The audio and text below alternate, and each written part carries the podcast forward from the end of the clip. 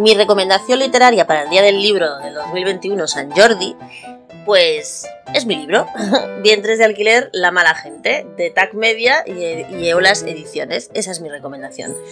Si queréis de verdad investigar y saber sobre la industria de, millonaria de los vientres de alquiler, quién la mueve, quién hay detrás, quién gana dinero y sobre todo si queréis tener una opinión formada de por qué es inaceptable vivir en una sociedad en que la gente pueda comprar y vender niños, os recomiendo muchísimo este libro. Os lo recuerdo, Vientres de alquiler, La mala gente, TAC Media y Eolas Ediciones, de Nuria González.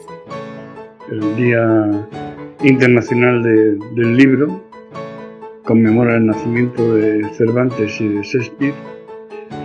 Y, yo recomiendo un libro especial que, se llama Escucha hombrecito de Wilhelm Reich.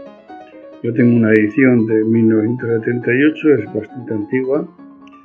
Eh, Wilhelm Reich era un, psicoanalista, sexólogo y político, eh, nacido en Austria.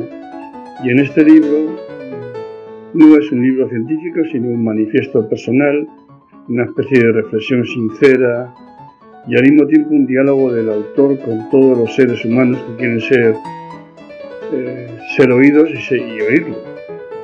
Reich desenmascara las trampas del sistema que oprimen al ser humano y expresa una dura crítica muy dolorida de la ideología dominante en sus aspectos más hipócritas que hoy aún continúan actuando.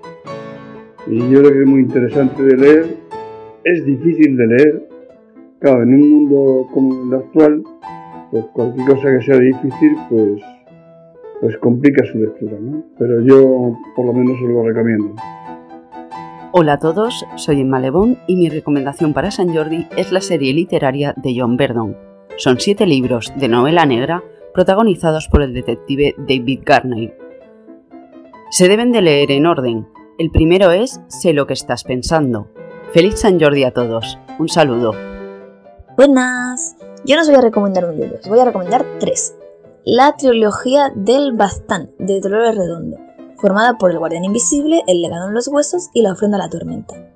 Son una mezcla muy interesante de novela policíaca con realismo mágico y mitología, porque en ella la protagonista, que es una investigadora policial, eh, policíaca, mm, investiga evidentemente los crímenes, y todo lo que pasa se mezcla con la tradición eh, cultural y mitológica de la zona del norte de España, concretamente Navarra, eh, y la propia vida personal de la protagonista.